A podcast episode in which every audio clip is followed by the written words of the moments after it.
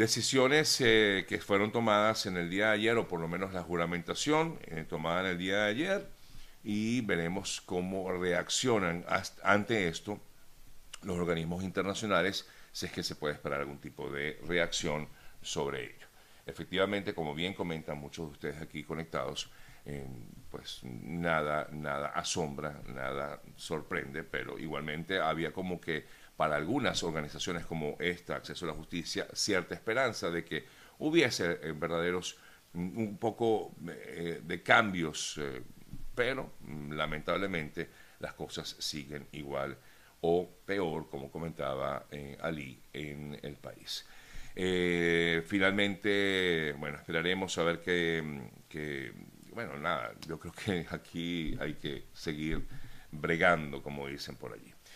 Eh, por cierto, hablando de temas y decisiones judiciales, eh, vimos que no en el día de ayer, esto ocurrió el pasado lunes, pero lo conocimos en el día de ayer porque el Ministerio Público imputó al alcalde del municipio Zamora del estado Miranda, que es eh, conocido como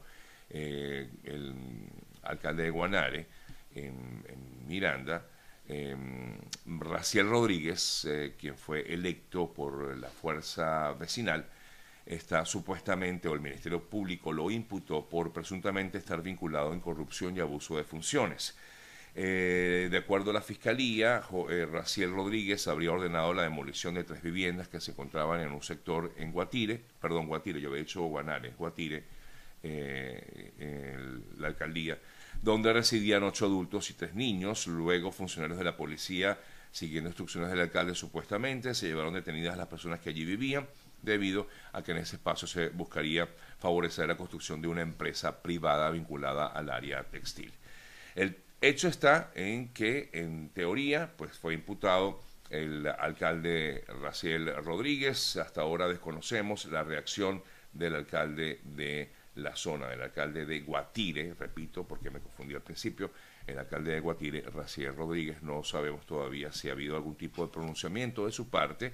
y me permito aquí con su permiso revisar a ver porque sé que él eh, no constantemente ha estado mm, publicando información sobre su sobre este caso en particular a ver si eh, ha comentado algo al respecto em, pues mm, no básicamente algunos le está, o él básicamente lo que ha publicado son, eh, digamos, comentarios de personas que han estado allí. Él sigue su trabajo, por lo que veo, ¿no? Veo en, sus historias, sobre todo en Instagram, eh, que sigue su trabajo en Guatire a favor de la gente de Guatire. Y bueno, ya algunos me, comentaban que lo que no soportan es que está haciendo bien su trabajo eh, a través de, de, su gestión y bueno, justamente es lo que algunas veces, algunos ha molestado. Voy a intentar igualmente nosotros, por mi caso, voy a tratar de eh, ver si en algún momento Raciel puede declarar, porque no sé si también está autorizado o podría declarar tomando en cuenta de que está en medio de este caso. Bueno, amigas, amigos, vamos a seguir con más información en otras importantes noticias destacadas en el día de ayer. El director general de Migración Colombia, Juan Francisco Espinosa, eh, anunció el levantamiento de la medida de pico y cédula para ciudadanos extranjeros, básicamente para los venezolanos, que se venía, aplicando en la frontera entre Colombia y Venezuela. Así que a partir del primero de mayo, es decir, a partir del próximo domingo, la decisión eh, implica que las personas, los venezolanos, se pueden continuar em, pasando por la frontera hasta Colombia sin eh, este tipo de restricciones. Antes tenían que hacerlo con, dependiendo de su número de cédula, eh, pero ahora a raíz de esta decisión que se ha aliviado, ha aliviado, mejor dicho, las, eh, la, entrada y salida de, por la frontera, va a permitir a partir del próximo domingo que venezolanos entren hasta Colombia. Otra noticia destacada en el día de ayer fue una importante incautación de droga registrada en República Dominicana. Las autoridades dominicanas confiscaron cerca de 1,4 toneladas de cocaína en dos operativos realizados en las últimas horas en las costas de ese país, en República Dominicana. Ocho personas fueron detenidas, entre ellas cinco venezolanos, cinco venezolanos, también un colombiano y dos dominicanos. Esto fue en dos operativos, se fueron incautados en 1.400 paquetes de cocaína, es decir, 1,4 toneladas de cocaína que eh, estaban repartidas en dos lanchas interceptadas en el Mar Caribe frente a las costas de San Pedro de Macorís. En el primer operativo, mm, que duró unas 16 horas, se fue arrestada, fueron arrestados cuatro ciudadanos, eh, mientras que en el otro operativo fueron arrestados el resto y, repito, la mayoría de ellos son de origen venezolano. Las lanchas, según la información, partieron desde la zona de La Guajira, en la zona fronteriza entre Colombia y Venezuela. Esto según detalla el equipo de la Policía de Dominicana, eh, que aseguraron que investigan si hay conexión entre ambos cargamentos. Ellos creen que sí, que hay algún tipo de conexión entre los dos cargamentos, ya que llegaron prácticamente el mismo día y aunque llegaron a dos puntos distintos de República Dominicana. Pero salieron, según informan, desde esta zona en La Guajira, ubicada justamente en la zona fronteriza entre Colombia y Venezuela. Son las 8 y 7 minutos de la mañana. Hoy comenzamos un poco al revés porque, bueno, teníamos nuestra primera entrevista o, o le dimos eh, cabida a nuestra primera entrevista de inmediato. Así que en breve, bueno, vamos a seguir con más de nuestro programa y comentarles otras informaciones, pero es un buen momento de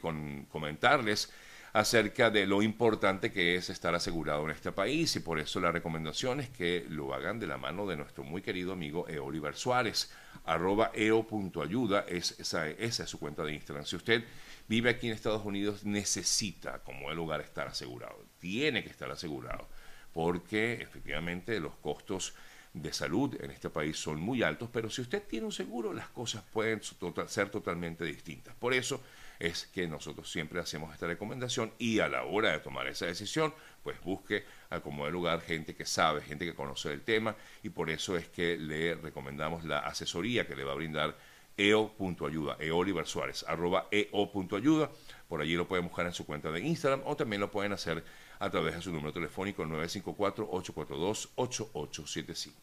954-842-8875.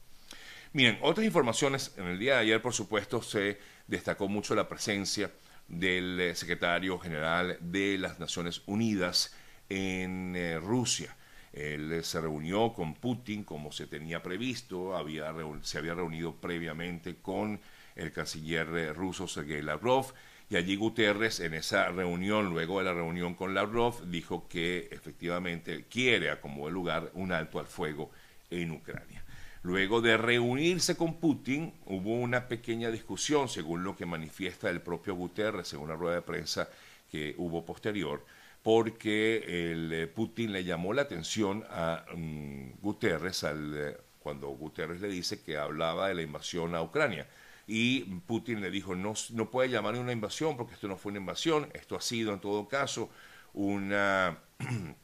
operación militar. No obstante, el secretario general de la ONU, Guterres, discrepó fuertemente con Putin eh, al llamar invasión a, la,